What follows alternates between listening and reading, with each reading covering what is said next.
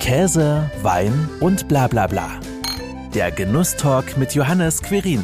Wenn du als Brauer die Menschen glücklich machen kannst, dann ist das das Höchste, was es gibt. Fränkische Biertradition, Bier im Blut, das hat ganz sicher die Familie Rittmeier aus Hallandorf. Heute ist Georg Rittmeier bei mir im Genusstalk zu Gast, der selbst von sich sagt, ich bin Brauer, seit ich geboren bin. Herzlich willkommen, Georg. Herzlichen Dank für diese Einführung. Das habe ich auch noch nicht gehört, so angekündigt zu werden. Vielen, vielen Dank mit diesem Spruch. Das stimmt wie die Faust aufs Auge. Ich wurde von meinen Eltern schon als Kleinkind, wie ich keine Tabletten nehmen wollte, die haben es mir dann mit Bier untergejubelt und seitdem bin ich infiziert. Herzlichen Willkommen an alle. Ich freue mich, dass ich dabei sein darf. Ja, ne, also Brauer, seit du geboren bist, trifft er dann tatsächlich zu. Und ich habe ja auch gelesen, du hast ja so ein bisschen gerade schon gesagt, mit Bier groß geworden und mit 13 deinen ersten eigenen Sud gemacht. Also es war schon immer klar, dass du auch Brauer wirst. Ja, äh, klar war es noch nicht, aber infiziert hat mich mein Großvater. Äh, man kann sich ja vorstellen, wir hatten ja damals Gastwirtschaft, Brauerei und Bauernhof und wo hängst du? Du hängst am Großvater am Zipfel, weil der hat Zeit für dich. Und der hat ja zu dem Zeitpunkt auch noch die ganzen Sude gemacht und dann durfte man natürlich immer da mitprobieren und mitarbeiten und das war ja noch eine Holzfeuerung und für was gibt es Schöneres, als für so einen kleinen Burschen äh, mal Holz in, eine, in ein Holzfeuer reinzuschmeißen und dann damit Bier zu brauen und dann mhm. natürlich später dann das äh, Würze verkosten, die, die süße Vorderwürze, da macht man Kinder mit abhängig, so muss man sagen. Seit 1422 gibt es die Brauerei ja bereits. Wie viele Generation bist du dann? Oh, keine Ahnung. Ich weiß nur, dass ich der dritte Georg bin und der vierte, der sitzt da drin. Also für Nachwuchs ist ja schon auch gesorgt. Ne? Ja. Ihr seid eine der ältesten Familienbrauereien im Forchheimer Land. Ähm, was bedeutet denn eigentlich dann auch so eine Tradition, die da dahinter steckt für dich? Oh, das ist Freud und Leid, diese Tradition. Äh, einmal sage ich immer beim Gläser kaufen, es ist blöd, weil das, dieses fünffarbige Wappen da, das kostet Arschfell Geld, wenn ich mich so ausdrücken darf, auf ein Glas zu drücken. Nee, äh, das wird Spaß beiseite, aber äh, Tradition, da bin ich sehr stolz drauf. Und vom man, man, kann da auch stolz drauf sein, weil wenn ich jetzt hier umschaue in unserer Gemeinde, es gibt keine älteren Betriebe als die Brauereien und der, äh, da sind wir halt die Älteste. Und wenn ich in den Vorheimer Landkreis schaue, naja, äh, wir sind älter als das Reinheitsgebot. Ne? Und nächstes Jahr feiern wir 600 Jahre und da freue ich mich ganz besonders drauf, da werden wir ein schönes Programm aufstellen.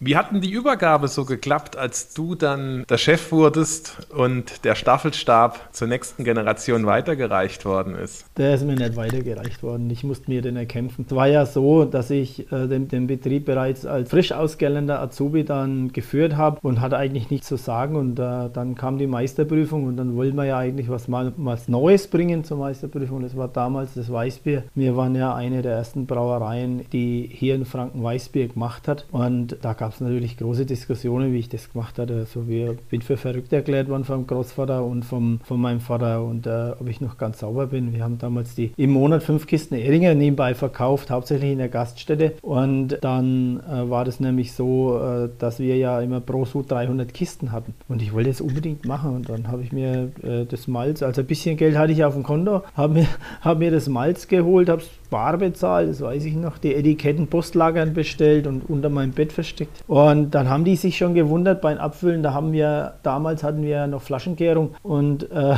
warum ich jetzt äh, unter Abfüllen auch ein Sudhaus laufen habe und ständig hin und her renne. Und äh, wie wir dann mit, der normal, mit unserem normalen Bier, das war die, das Keller, jetzige Kellerbier, fertig waren, das hieß damals Urtyp-Export, muss man sich mal vorstellen. und äh, da habe ich gesagt, nee, nee, wir sind noch nicht ganz fertig, wir haben jetzt noch was zu füllen. Wieso? Füll nicht zu viel ab, das wäre eh bloß kaputt, weil die Haltbarkeit war damals doch noch nicht, da waren wir bei, bei also vier Wochen haben wir draufgeschrieben. Mhm. Und ja, ist auch noch so ein Thema. Dann Weißbier mit vier Wochen. Und dann habe ich den Tank angeschlossen und die Etiketten eingelegt. Und dann haben die die Etiketten gesehen. Was steht drauf? Erstes Hallandorfer Hefe Weißbier. Oh. Hm. ich will ich nicht alles sagen, welche Kosenamen ich gekriegt habe. Und äh, die zwei haben auf alle Fälle die Füllerei verlassen und ich war alleine da gestanden. Naja, dann haben wir meine Kumpels angerufen. Also für mich, damals gab es noch kein Handy. Also ich hatte noch keins. Bin mit dem Fahrrad durch den Dorf gefahren und wenn ich äh, erwischt habe, mir gekrallt, weil in die Flaschen in die Waschmaschine einlegen ablegen und in die Kisten stellen, das könnte jeder. Den Rest habe ich gemacht. Und dann haben wir das Weißbier abgefüllt und bis dann fertig war, also es waren zwei Wochen Griech, wirklich Griech, habe ich in die Zeitung geschrieben und das war auch schon wieder Zeitungsanzeige, die, die hat damals 80 Mark gekostet. Mhm. Musst du mal vorstellen, den Kasten haben wir für 12 Mark verkauft. Mhm. Habe ich reingeschrieben, erstes Hallandorfer Hefeweizen nur auf Vorbestellung. Ja, und dann ging das Telefon immer still. Dann habe ich die, die 300 Kisten dann einen Samstag verkauft. war natürlich, war also schöne Geschichte. Ab und zu vergesse ich sie wieder, wenn du mich so fragst, da fällt mir das ganze Zeug wieder ein. Ja, das, ist, das ist aber auch klasse. Ne? Also ja. ich meine, das nimmt ja auch nicht mehr irgendjemand weg, solche ja. Erinnerungen.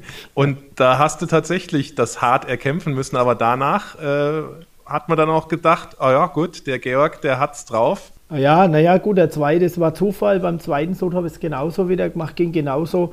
Und dann wurde es halt schon eine erfolgreiche Story. Also ich habe die Brauerei in den Jahr verdoppelt. Das war keine Kunst. Wir haben damals 800 Hektoliter Bier gemacht, da waren es 1600. Nur haben meine beiden Herren öfters ran müssen, ne? also zum Abfüllen. Dann war es halt natürlich so, dass der Gärkeller nicht mehr ausgereicht hat und ich habe gesagt, ich brauche einen Gärtag. Nein, und es hört wieder auf und dann, ja, ist das eh vergessen. Nee, dann habe ich mir, trotzig wie ich bin, wie gesagt, habe ich noch ein bisschen Geld gehabt. habe ich einen Gerbottich bestellt, der hat 8000 Mark gekostet, das weiß ich noch wie heute.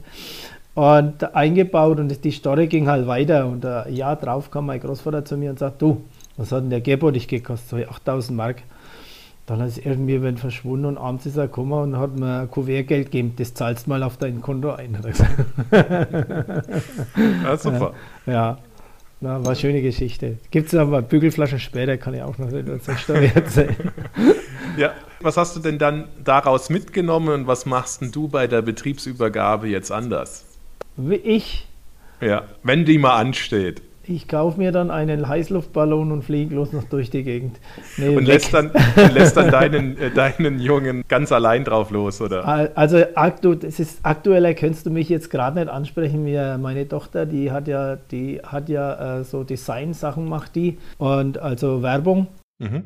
Und die, die haben wir jetzt ein wenig eingespannt bei uns, nachdem ihre Weiterbildung fertig ist, jetzt die Firma wechselt, hat sie jetzt so quasi zwei Monate zu Hause. Und dann sind wir über unsere Etiketten gegangen. Und das jetzt, da musst du dann schon loslassen. Ne? Also wenn da so moderne Vorschläge kommen, okay, ihr müsst mitleben, ich nicht. Ne? ähm, ja, das, äh, da haben wir dann auch gedacht, da, wie wäre das, wenn, wenn du jetzt dann mal da das Sagen abgibst. Ne? Also da, dann wirklich bloß noch zum Bier trinken kommen und wieder gehen. Und wenn einer was sagt zu dir, welchen Geschäft, interessiert mich nicht. Ich will bloß mal Bier. Haustrunk ist das Wichtigste vom Brauer. Der ist ja sowieso dann lebenslang gesichert. Ne? Genau, genau.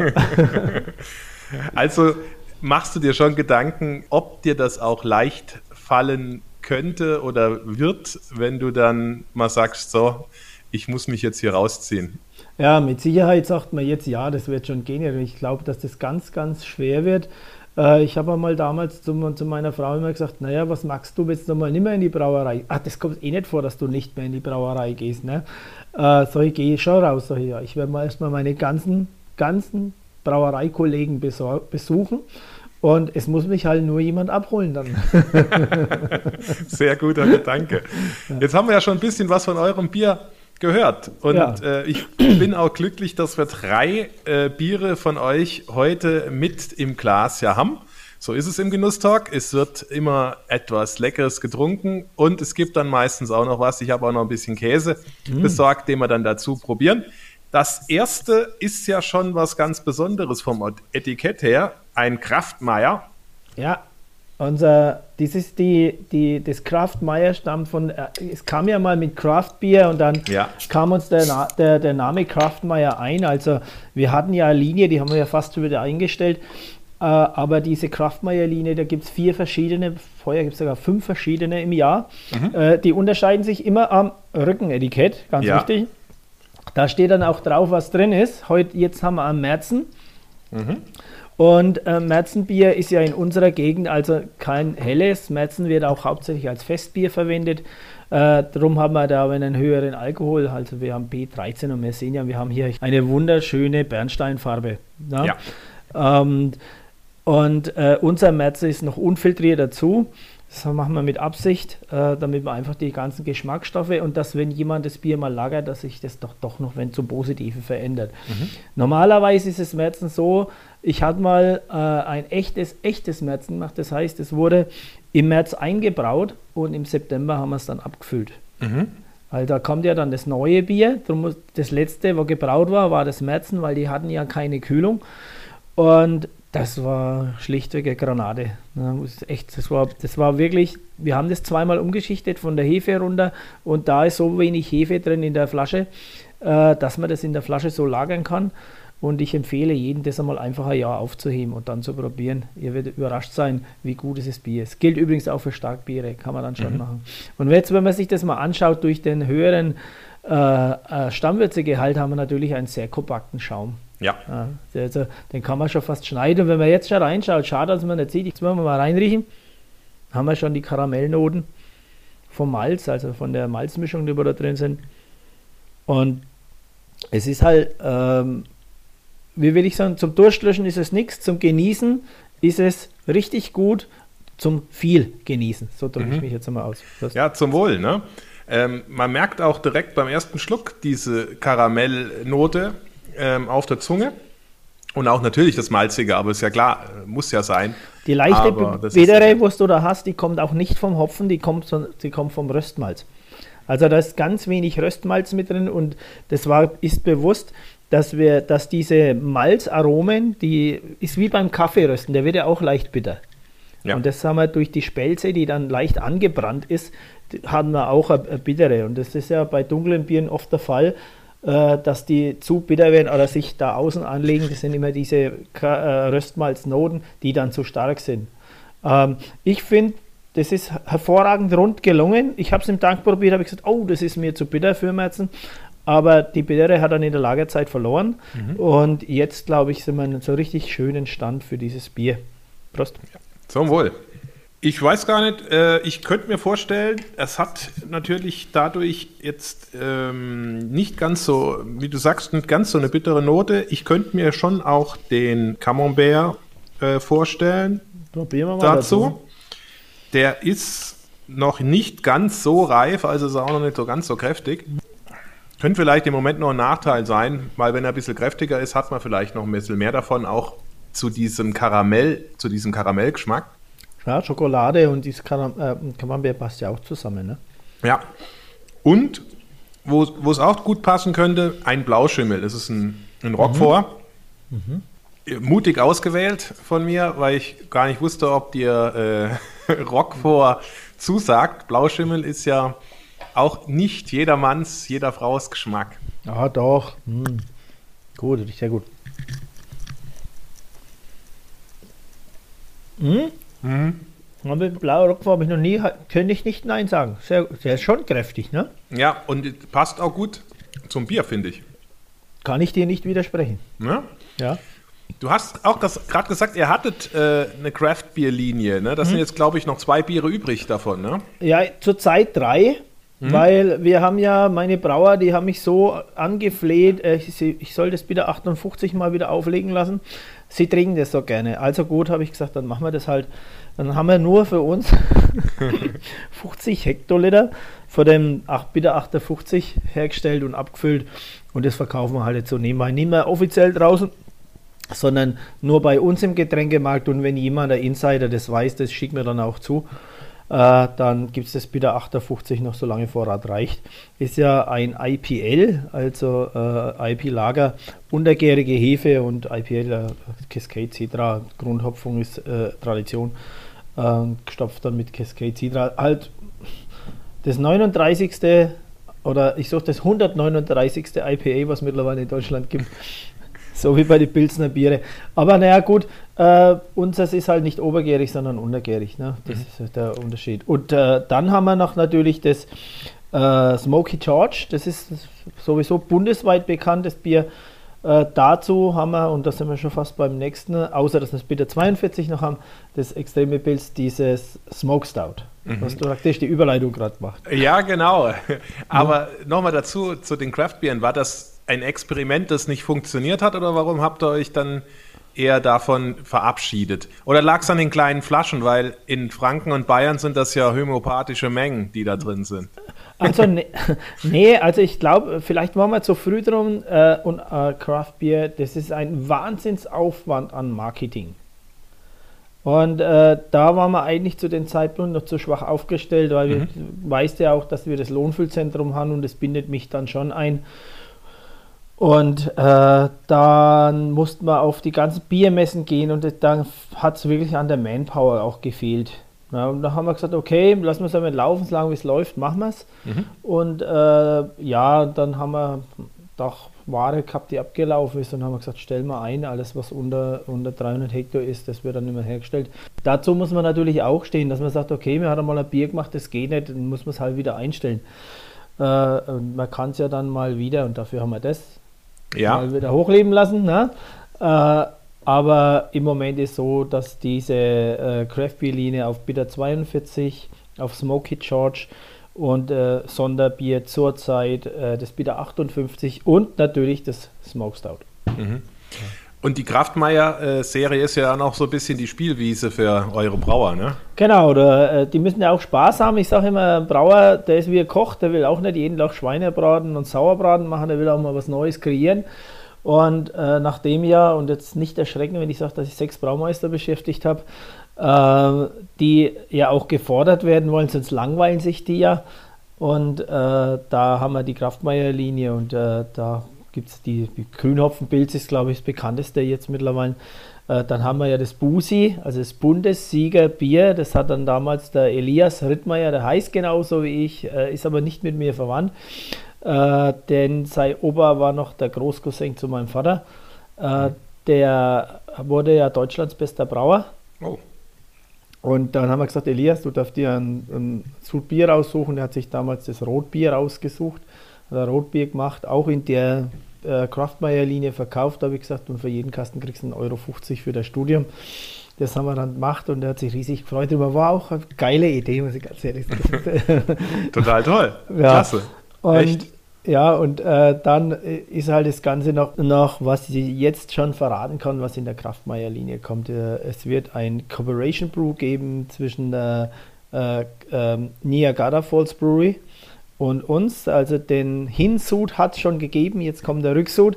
Also der Hinsud war ein, äh, für uns einfach ein helles in Kanada zu brauchen. Das haben sie drüben vermarktet. Und jetzt machen wir Cooperation Brew, das wird ein Ale, das wird bei uns gemacht. Okay. Soll jetzt nach dem Märzen kommen, wenn es Märzen abverkauft ist, wäre das, äh, ich glaube, es gibt sogar einen festen Datum, aber bitte frag mich jetzt nicht, ich habe das nicht im Kopf, äh, wenn das rauskommt. Also ist auf alle Fälle in der nächsten, als in der nächsten als Pipeline drin. Das ist alles äh, extrem spannend. Ist das dann auch nach dem bayerischen Reinheitsgebot Natürlich. gebraut? Ich, du kannst dir ja vorstellen, dass ich als Präsident der Verband der privaten Brauereien äh, da absolut keinen Zentimeter davon rücke. Ne? Also das gibt es bei mir nicht. Äh, äh, es ist ja ein Gesetz, was uns Mittelständler mittlerweile, da muss ich ernst werden, äh, richtig schützt vor dem großen Brauereien. So schön ist und so spannend wie es ist, wenn jetzt äh, die neuen äh, Craftbeer-Brauer, die äh, jetzt so alle auf den Markt gekommen sind, was ausprobieren, dürfen sie nichts dagegen. Schreibt, ihr könnt eigentlich ja machen, was ihr wollt. Es ist doch nur eine Sache der Deklaration der Fachmann, der dieses Bier kauft, der weiß es, dass da, da Bier drin ist und da steht halt Malz, Malzgetränk steht drauf. Jeder weiß, dass das Bier ist und dann kann ich mich doch ausleben. Das Thema ist, lösen wir das Reinheitsgebot auf und sorry, wenn jetzt da mal reinkommt quer, dann wird folgendes passieren. Die ganz großen Industriebrauereien, die werden auf Rohfrucht umstellen, die produzieren noch billiger, als sie jetzt schon produzieren und dann brauche ich dir nichts sagen, dann passiert noch mehr, dass noch mehr Euros in die Werbekampagnen reingehen und äh, somit der Mittelstand verdrängt wird. Was passiert als zweiter Schritt? Die Melzereien haben nicht mehr den Absatz, vielleicht die Hälfte noch, es wird sehr viele dann zumachen und dann haben die Mittelständler das Problem, wo bekomme ich mein Malz her? Und dann haben wir da nochmal mehr Kosten, weil die Transportwege weiter werden und die Regionalität wird sterben. Mhm. Und das ist das, äh, was der Hauptgrund ist, warum ich sage zu jedem, ich sage, ihr könnt alle machen, was ich habe nichts dagegen. Im Gegenteil, ich trinke es ja auch mal gern. Äh, und das ist interessant und spannend. Und, aber man, es hängen so viele Arbeitsplätze und so viel Kultur hier bei uns. Und warum ist bayerisches Bier, jetzt muss ich bayerisch und fränkisches sagen, in der Welt so bekannt, weil wir eben dieses Reinheitsgebot haben. Ja, und dafür setzt sich auch so ein bisschen der, der Verband äh, der privaten Brauereien ein und, und guckt, dass das auch weiterhin bestehen bleibt. Ja, natürlich. Also das ist eine unserer Aufgaben mittlerweile. Also ganz ehrlich muss ich jetzt sagen, aus dem Nähkästchen, wie äh, 2015 äh, das 500 Jahre Reinheitsgebot Feier war in München, die leider abgesagt, mittendrin abgesagt wurde, oder wie in den Attentat, äh, habe ja ich gedacht, naja, 2017, da wird es kein Reinheitsgebot mehr geben, das wird dann fallen, die warten alle, die, äh, nichts ist passiert. Die mhm. wissen alles, dass das ein, ein, ein Verbraucherschutzgesetz ist und gleichzeitig ein Schutz der äh, örtlichen äh, Kultur. Ja. Ja. So muss man sagen. Und klar, dafür kämpfen wir und setzen uns ein. Äh, mittlerweile ist es mehr gelebt als wie 2014. Äh, da haben wir mittlerweile andere Probleme, das zum Beispiel das Pfand ist oder zurzeit gerade die unternehmergeführten Brauereigaststätten, dass wir jetzt die Hilfen dafür gekriegt Das war ein großer Kampf vom Verband. Und äh, natürlich jetzt aktuelle Sachen wie jetzt Öffnung der Außengastronomie. Wir müssen aufmachen, es gibt keinen Weg mehr dran vorbei. Das Flaschenbier wiegt weit auf nicht das auf, was am Fassbier fehlt. Ja, was gezapft wird, ne? Genau. Das ist klar. Genau. Ja.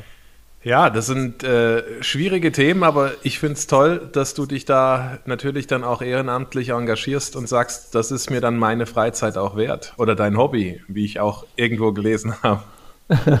ja, Bierbrauer ist man. Also man kann das nicht, das, wie gesagt, das ist Leben, nichts anderes. Und äh, wie das damals auf mich zukam, habe ich zu meiner Frau gesagt, so, ja, soll ich jetzt den, den Job da noch mitmachen oder nicht? Da bist du mit einverstanden? Also muss man ja auch zu Hause besprechen, weil es sind halt doch noch einige Reisetage mehr, wo du nicht da bist. Dann hat sie gesagt, ich kann dir jetzt sagen, was du willst. Du lebst es so und so. Wenn, magst du das sowieso, wie du willst. ja, da hat sie recht gehabt. Also, und ich bin auch froh, dass ich, äh, ich kann das äh, ganze, die ganzen Sachen auch nur machen, weil ich wirklich eine Familie habe, die da hinter mir steht. Ja. Wie viele privaten Brauereien gibt es denn ungefähr in Deutschland?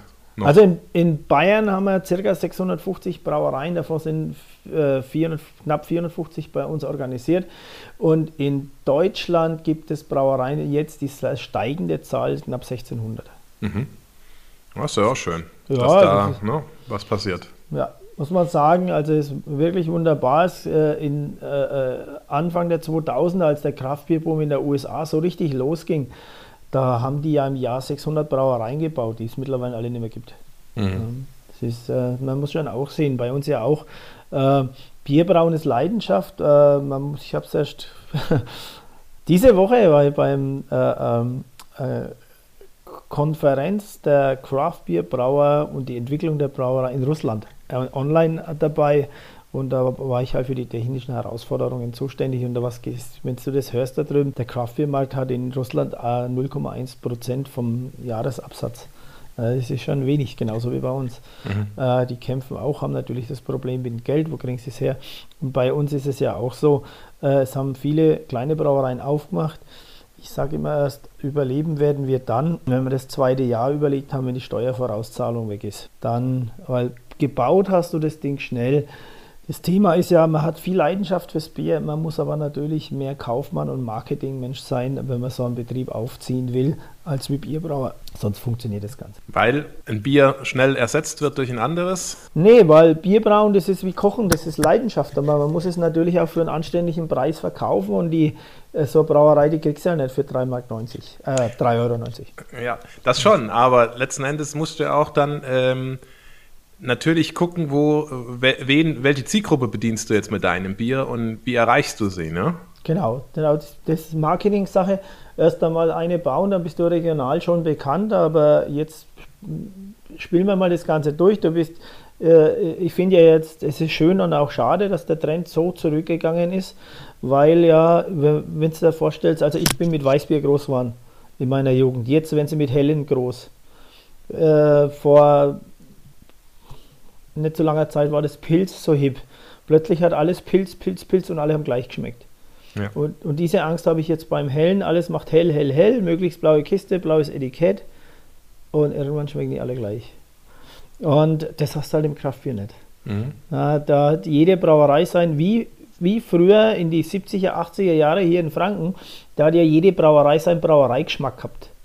Der eine hat einen Gärkeller gehabt, der war nicht ganz so sauber, der hat halt die Acetyl drin gehabt. Das Bier war auch haltbar trinkbar, die Leute sind nicht umgekommen, die leben heute noch, wenn sie nicht an irgendeiner Krankheit gestorben sind. Und das, das hat halt dann auch was ausgemacht. Wir hatten in unserer Berufsschule in den 80er Jahren einen Lehrer, der Hans Schmidt, denke ich so oft dran, wie ich meinen Gärkeller gebaut habe damals hier. Wir hatten so einen alten Eisengärbottich. Äh, da hast du den Bierstein schon fast immer rausgebracht mit dem Schrubber. Und dann habe ich auf eine geschlossene Gärung, also einen, einen, einen drucklosen Gärtank umgestellt, den man zippen konnte. Der war immer clean sauber. Na, urplötzlich war das Bier rein. es hatte, du kennst bestimmt auch beim Wein den bestimmten Winzergeschmack oder das Fass oder so. Und da ist es natürlich in der Brauerei genauso. Und plötzlich ist da das Diacetyl draußen. Weißt du, was die Stammgäste dir sagen? Sagen, na, dein Bier kannst du nicht mehr saufen, das schmeckt ja ganz anders, obwohl es okay war. ja, genau, das, das wollte ich gerade fragen. Wie reagieren nämlich dann die, die Stammgäste, sagen, was ist jetzt los? Ne? Wenn der Kiewitz jammert, musst du aufpassen, das ist schlecht. Aber sie haben sich dran gewöhnt. Ja, ganz klar, das verwechselt sich mit der Zeit, man gewöhnt sich dran. Und irgendwann stellen sie auch fest, äh, dass plötzlich der Breuer da hinten ein bisschen mehr Bier verkauft, also muss das Ganze dann schon in Ordnung sein, was er da so anstellt. Kommen wir doch mal zum zweiten Bier. Ein ja, Maibock. Yeah. Ist das auch ein klassisches Bier? Also, der Maibock ist ein heller, unfiltrierter Maibock. Äh, ich hänge mal ein, dass du meinst, dass die, er ist kräftiger in der Farbe, aber er ja. zählt immer noch zu einem hellen Bock und das ist für mich Honigfarben. Ich nenne das Ganze Honig, ich habe noch ein bisschen was vom, vom Märzen drin. Da, wenn man genau, sieht, das andere ne? ist dunkler, ja. Ja, genau. Und äh, durch den leichten Schleier, wenn man so ein Licht hält, sieht man schon äh, die Honigfarbe, die da kommt. Für mich muss ich mal grundsätzlich sagen, der Maibock ist für mich der absolute Gin Tonic Ersatz. Meine Nase schon, da spürt man schon, dass er richtige Frische hat er. Ja. Der riecht auch warm so. Wir machen eigentlich den Maibock das ganze Jahr, aber nicht für Deutschland, sondern wir haben einen Italiener, der ziemlich viel Bockbier braucht. Leider natürlich jetzt das, das letzte, über ein Jahr hat er schon nicht mehr geholt. Darum haben wir den Maibock heuer extra machen müssen. Und daher sind wir da sehr gut in Übung mit, mit hellen Bock. Und ich will ihn ja nicht so hell haben, sondern ich sage immer heller Bock. Der muss süffig sein der muss, man muss dann auch aus dem Maßkrug trinken können. Sogenanntes Maßkrugbier sage ich da dazu. Mhm. Wenn man zu viel Hopfen in ein Bier gibt, also aus dem Maßkrug, dann wird es am Schluss schal, wird es bitter, kann man es nicht mehr trinken. Und der Maibock, ich kann die jetzt gar nicht beschreiben, das ist äh, auf alle Fälle, wir haben da an äh, unseren Traditionen, lieben wir ja den Hopfen. Ja, der hat schon irgendwie so ein bisschen, ne, weil du gerade eben gesagt hast, äh, Richtung Gin Tonic. Also genau. am Anfang hat man schon so diese frische, zitronige Note, genau. will ich jetzt nicht sagen, aber so eine fruchtige Note, die hat man jetzt auch. Das geht jetzt so ein bisschen in Richtung Holunder, mhm. wie ich so finde. Und, und äh, der Gin Tonic, wenn du mal einen Schluck nimmst, du merkst, wie die Zunge trocken wird. Also ich hatte neulich so einen, wenn man einen Gin, ja. so einen ganz trockenen Gin, der war mir, mir selbst schon zu trocken, muss ich ganz ehrlich sein. Und da habe ich aber das, das genau die Balance, ich könnte jetzt schon wieder trinken. Ne? Nein, äh, ich, also ich persönlich mag den Maibock sehr gerne. Ich trinke auch fast jeden Abend eine Flasche, aber nur eine, weil sonst wird das Ganze zu viel. Also Corona muss man aufpassen, wenn man mehr zu Hause ist. das Ganze schlägt sich aufs Gewicht, beziehungsweise wieder Corona trinken oder Corona Sport heißt ne? genau, ich, genau. Ich habe ich hab Gott sei Dank die Mischung gefunden. Und warum geht da so viel nach Italien? Stehen die Italiener auf äh, so ein Bier? Ja, also äh, hauptsächlich Starkbiere. Die Italiener, die lieben Starkbiere. Das kommt vom Wein auch. Ne? Und äh, ich muss sagen, die haben schon sehr feine Zungen da drunten. Da bin ich echt überrascht gewesen, wie ich da am Anfang da runter, ich habe das ja wenn so mit Stiefermütterchen beobachtet. Aber wenn du dann ins, in die Brewpubs reingehst, die haben ja da 40 Sorten Bier am Hahn und äh, das, ja, die haben schon Ahnung, muss man ganz ehrlich sein. Und die gehen ja gezielt hin zum Bier trinken und diskutieren dann drüber. Und das Schöne für uns Brauer wäre es schön, wenn es in Deutschland aus wird, denn er interessiert es nicht, wenn es jetzt für in, im Lokal für eine Flasche Bier 07, 12 Euro zahlst. Ne? Die trinkt die halt so viert. Also ich kann mich noch erinnern, wir waren das heißt FOB, das Style, das ist in Rimini. In Rimini ist ja immer die Bira dell'Anno. Da war einer meiner ersten Einsätze, wie ich beim Verband tätig war. Da waren wir mit unserem Geschäftsführer drunten. Wir mussten, haben natürlich für den European Beer Star Werbung gemacht und waren dann in der Jury vor den, äh, ich weiß jetzt nicht, nicht mehr wie der Craft Beer Award in Italien hieß damals, da waren wir dann bei der Verkostung dabei. In Italien sehr anstrengend, muss ich ganz ehrlich sagen. Die diskutieren eh. Äh, ja, und da waren wir, da waren wir zu viert in einem Lokal und haben Biere verkostet in den FOP. Auf alle Fälle habe ich gesagt, ich, ich zahle es. Mhm. Und nachher der Stang zu mir, du hast die Rechnung nicht gesehen. So, so ja, dann haben wir, dann haben wir zu viert für 120 Euro Bier gesoffen. Ein bisschen anders, als das in Deutschland dann der Fall genau, ist. Genau, genau. Aber da waren echt geile Sachen dabei, wirklich wahr. Und jetzt sind wir wieder beim Kraftbier, wo ich sage, ne, mal was anders. Und wir werden, und ich sage jeden Kraftbierbrauer, haltet durch, bitte, es wird wieder zurückkommen. Weil in drei, vier, fünf Jahren ist der, der Leute, das Helle hängt denen zum Hals dann raus weil dann ist die Welle geritten, alle schmecken wieder gleich und jeder will mal wieder was Besonderes haben. Mhm. Im Moment, und du wirst es ja auch sehen, wenn du das im Netz so beobachtest, und ich finde es gut, dass Franken gerade, wenn gehypt wird, wir haben jetzt die Möglichkeit, dass wir uns den Stand im, im Bierbereich, so wie der Allgäuer im Urlaubsbereich, äh, erkämpfen bewusst erkämpfen. Durch unsere Dichte, jeden Tag kann ein neuer User, der sich beschäftigt mit äh, neue Brauerei finden und dann sich Biere schicken lassen. Und zum Beispiel fahren die nach 400 Kilometern und holen sich dann 30 Kisten Bier für die verschiedenen Brauereien hier bei uns bei einem örtlichen Händler ab, der fast alle Franken hat. Das finde ich schon natürlich als Präsident sowieso mega gut, äh, wenn wir dann diese Möglichkeiten haben. Und da ist es, wo ich dann weiß, wenn die helle Welle geritten ist, weil ich kaufen alle das helle, die verschiedenen, oder mal ein, ein, ein, ein Metzen oder ein Kellerbier, aber das war's dann. Äh, wenn die Welle geritten ist, dass dann wieder die viel, die, die experimentellen Biere oder die ja, Kreativbiere. So drücke ich mich aus. Ja. Also merkt man da auch ein, ein starker Zusammenhalt äh, bei den äh, Brauereien, dass die auch zusammenarbeiten und kooperieren, weil sie dann merken, da ähm, geht auch was, wenn man gemeinsam unterwegs ist. Also ich war schon immer so. Früher war ja, was heißt früher, wie ich aufgewachsen bin, da war ja der Nachbar schon der Feind also der Brauernachbar. Äh, mein Ziel war immer wieder, die alle zusammenführen. Deswegen habe ich, das war auch ein Grund, warum ich das Präsidentenamt gemacht habe. Da, wir sitzen in einem Boot und nicht jeder in seinem. Ja. Und gemeinsam, alter Spruch, sind wir stark, das stimmt.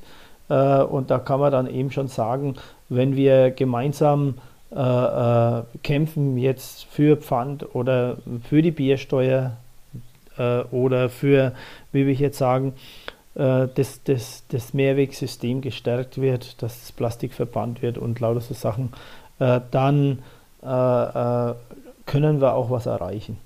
Alleine erreichst du gar nichts. Trotzdem muss man ja dann auch dafür sorgen, dass sein Bier immer noch irgendwo wiedererkennbarer Effekt hat, auch raussticht aus der, aus der Biermenge. Was macht denn euer Bier aus? Oh, ich will jetzt nicht. Das ist eine böse Frage.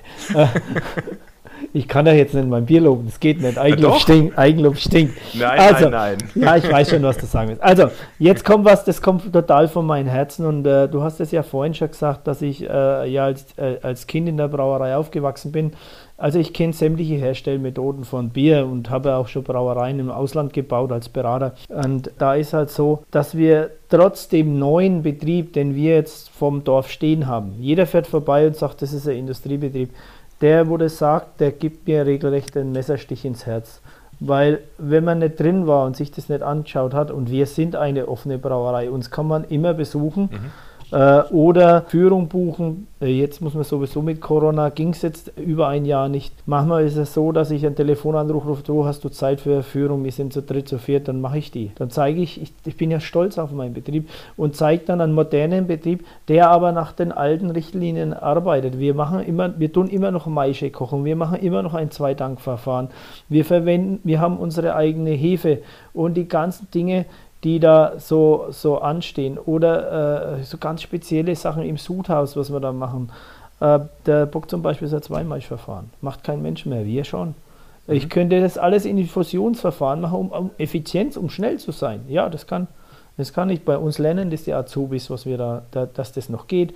Wir hatten einen Meister hier, der wusste gar nicht, der wusste das aus der Theorie, aber der hat noch nie ein Zweimalchverfahren gemacht. Ähm, dann, den habe ich dann mal erstmal die Mengen berechnen lassen, hat dann mal gesehen, dass es schon ziemlich schwer ist.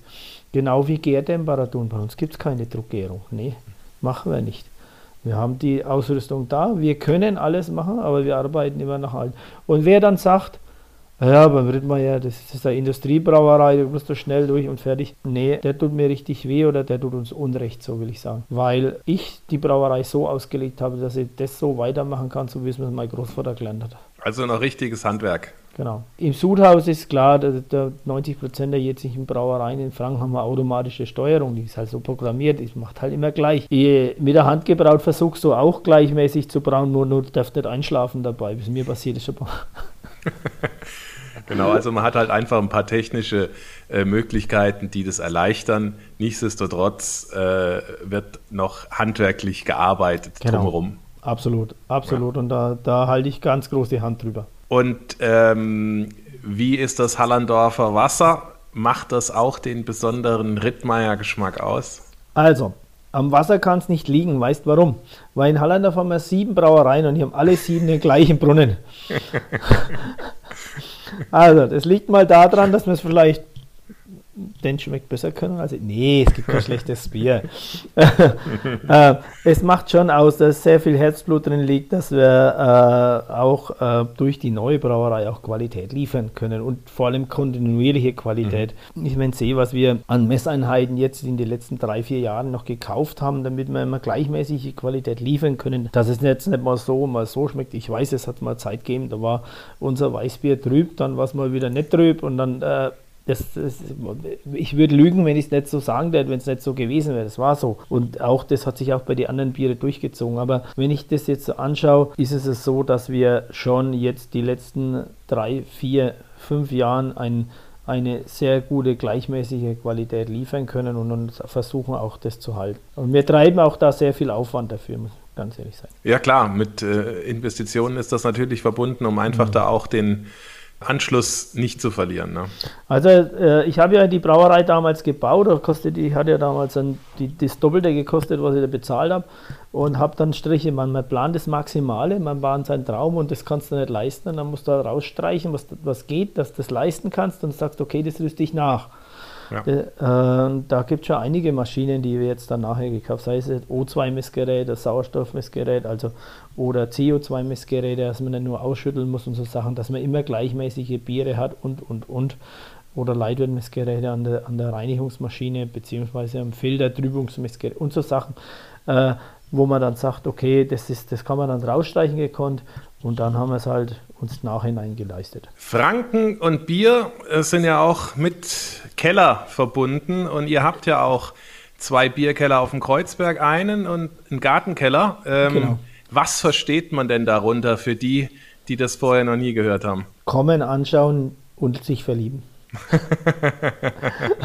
also, ich sitze bei mir, bei mir gerade im Wintergarten hier da habe ich meine Ruhe, weil äh, im Büro und wäre es mir jetzt zu dunkel gewesen. Also ich habe mein Büro im Keller und Licht und äh, Tageslicht habe ich nicht. Deswegen verlege ich mein Homeoffice immer in den Wintergarten. Mhm. Und da ist es ja so, das ist der zweitliebste Platz, den ich habe. Der liebste Platz ist bei mir am Gartenkeller, weil da sehe ich genau auf die Brauerei. Und da sitze ich dann am Stammtisch, unterhalte mich mit den Leuten, trinke ein Bier, manchmal zu viel und mache eine schöne Brotzeit dazu. Und das ist für mich das Höchste, was geht. Das ist nämlich dieses, dieses Zusammenkommen, mit Menschen sprechen, dieses Flair nicht bloß da als Gast hingehen, sich an den Tisch hinsetzen und in der, in der Gruppe, in der ich komme, sondern man hat sofort mit dem Nachbartisch Kontakt. Es kann natürlich sein, wenn der Bräuter sitzt, dass der eher angesprochen wird als der andere, oder, oder auch nicht, da muss man halt einen Kontakt knüpfen. Also ich bin ein offener Mensch. Meine Frau sagt immer, dich kann man hinstellen, wo man will, lernst du Leute kennen. Aber es ist, es ist einfach so, dass es für mich Feeling, das es nirgends gibt. Das gibt es nur bei uns hier in Franken das auf, auf den Keller gehen. Ne? Und dasselbe ist am Kreuzberg. Am Kreuzberg ist das ein bisschen eine andere Nummer als wir am Gartenkeller. Kreuzberg ist dann schon durch dem der Wallfahrtskirche da ist und drei verschiedene Keller sind da schon mehr Leute da. Aber oh mein Gartenkeller, da ist der Stammtisch. ich lieb's. Ja, total. Also auf dem, äh, auf dem Kreuzkeller war ich auch schon. Äh, ja. Ich äh, habe auch bei euch äh, in Hallandorf übernachtet, als ich auf dem Frankencamino unterwegs war. Ja. Und ich kann nur empfehlen, äh, tatsächlich, wenn man sich da den Berg hochgekämpft hat zum Kreuzberg, äh, sich dann einfach da niederzulassen, schöne Brotzeit zu nehmen und ein schönes Bier aus dem Steinkrug. Mm. Und es, es gibt nichts Herrlicheres, ja.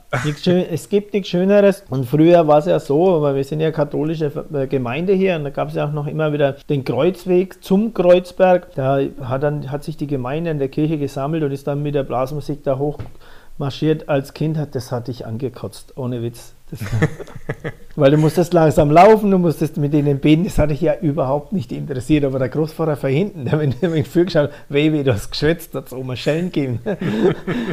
aber das Schönste war, wenn du die Sonne runtergeblecht hast und du warst da oben und ich durfte dann vom Obersein Moskluch trinken.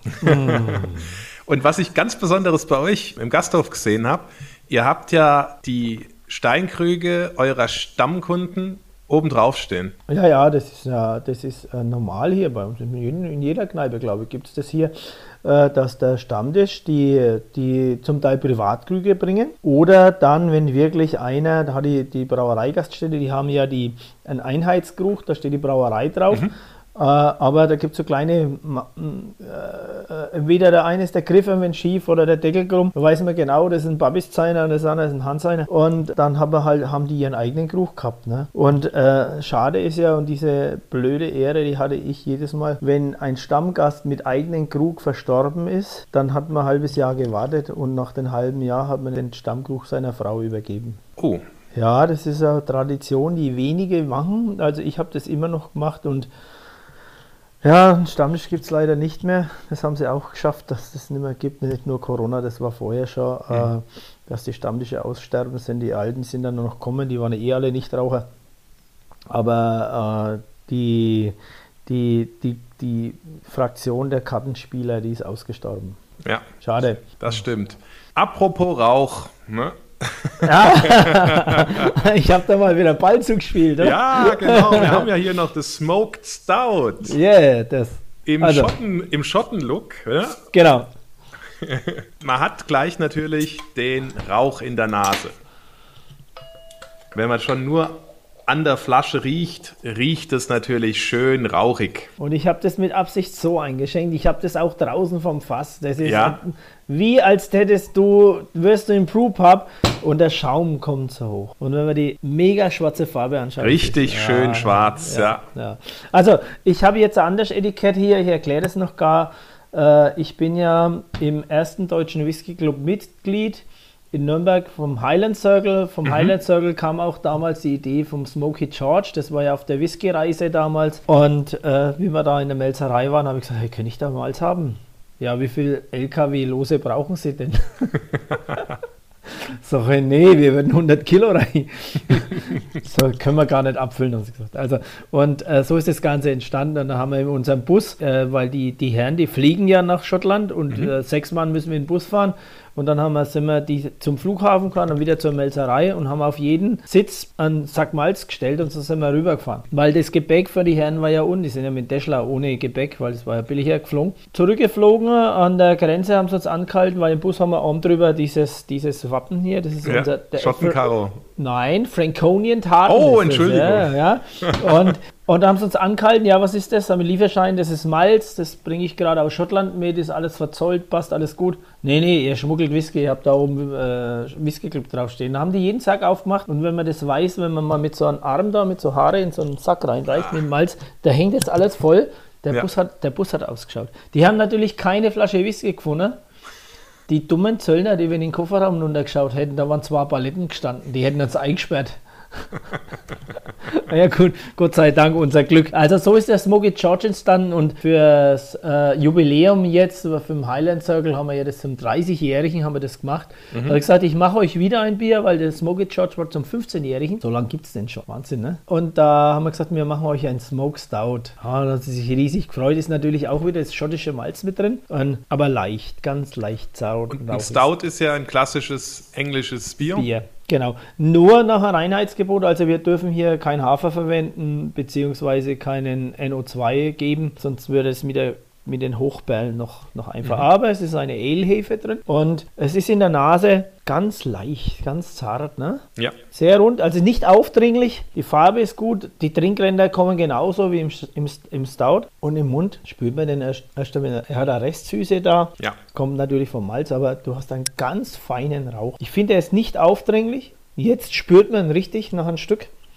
aber äh, er regt ja auch zum Weitertrinken an. Äh, ich finde dieses Bier mehr als gelungen und äh, die Abfüllung, die war im November. Mhm. Und man muss sagen, äh, das hat sich schon verbessert, das Bier. Also in der Nase ist es stärker vom Rauch. Mhm. Als ich das aufgemacht habe, habe ich auch gedacht, huh, das schmeckt, äh, wenn es so schmeckt, dann ist es kräftig ne, vom Raucharoma her, aber das ist wirklich sehr gut verteilt. Bin ich absolut bei dir. Das ist wie beim Smoky George, der riecht stärker als er schmeckt. Ja, und da können wir ja auch gern nochmal ähm, ein Stück Käse probieren. Sehr wahrscheinlich passt da auch tatsächlich der Blauschimmel ganz gut dazu. Das habe ich mir auch gerade gedacht. Schon allein durch, durch diese Süße, weil so dieser, dieser kräftige Blauschimmel verträgt gern etwas Süße. Und das, durch das Raucharoma könnte das ganz gut passen. Äh, Schimmelkäse ist super. Georg, was macht denn einen erfüllten Tag für dich aus? Einen erfüllten Tag, nicht so wie heute. also der Abend, der war zu lustig. Dank dir, wirklich. Das also, ein erfüllter Tag ist für mich, wenn einer sagt, muss doch mal sagen, so nebenbei, Bier ist gut. Das langt mir nicht. Muss nicht überschwänglich sein. Wenn, einer, wenn einer mich fürs Produkt lobt, bin ich glücklich. Weil ich weiß, ich habe jemanden glücklich gemacht. Und das andere ist dann auch, da kannst du alles drüber wegentscheiden. Entscheidend ist, wenn, wenn, wenn du als Brauer die Menschen glücklich machen kannst, dann ist doch das Höchste, was es gibt. Früher, wie ich noch in der Gastro war, also wie ich die Wirtschaft selber gemacht habe, da habe ich immer gesagt, eigentlich bin ich Priester. Mehr als Pfarrer. Ja, wieso? Ich, naja, ich habe äh, Zeit, mir erzählt jeder sein Problem früh um eins, noch um 25. Zeitler. ja? Dann kannst du dich in die Menschen neidenken, du kannst helfen, du bist also, du bist Seelsorger, du bist Glücklichmacher, also was willst du mehr? Ne? Eigentlich ein total beliebter Typ. Das ist für mich, wie jetzt nicht mehr der Fall, sondern für mich ist, wenn einer, wenn einer unser Produkt lobt und sagt, das ist, das ist für mich das Schönste, was es gibt. Das ist doch ein schönes Schlusswort. Vielen Dank, Georg, für die spannenden Einblicke in ein Brauerleben seit Geburt. ja, danke schön. Ich habe mich auch sehr gefreut darüber, dieses Interview jetzt hier. Und äh, ich sage jedem, trinkt regional. danke. Bitte schön. Das war Tschüss, Käse, Wein und bla bla bla. Der Genusstalk mit Johannes Quirin. Dir hat dieses Gespräch gefallen? Dann abonniere den Podcast, um keine neue Folge zu verpassen. Bis zum nächsten Mal.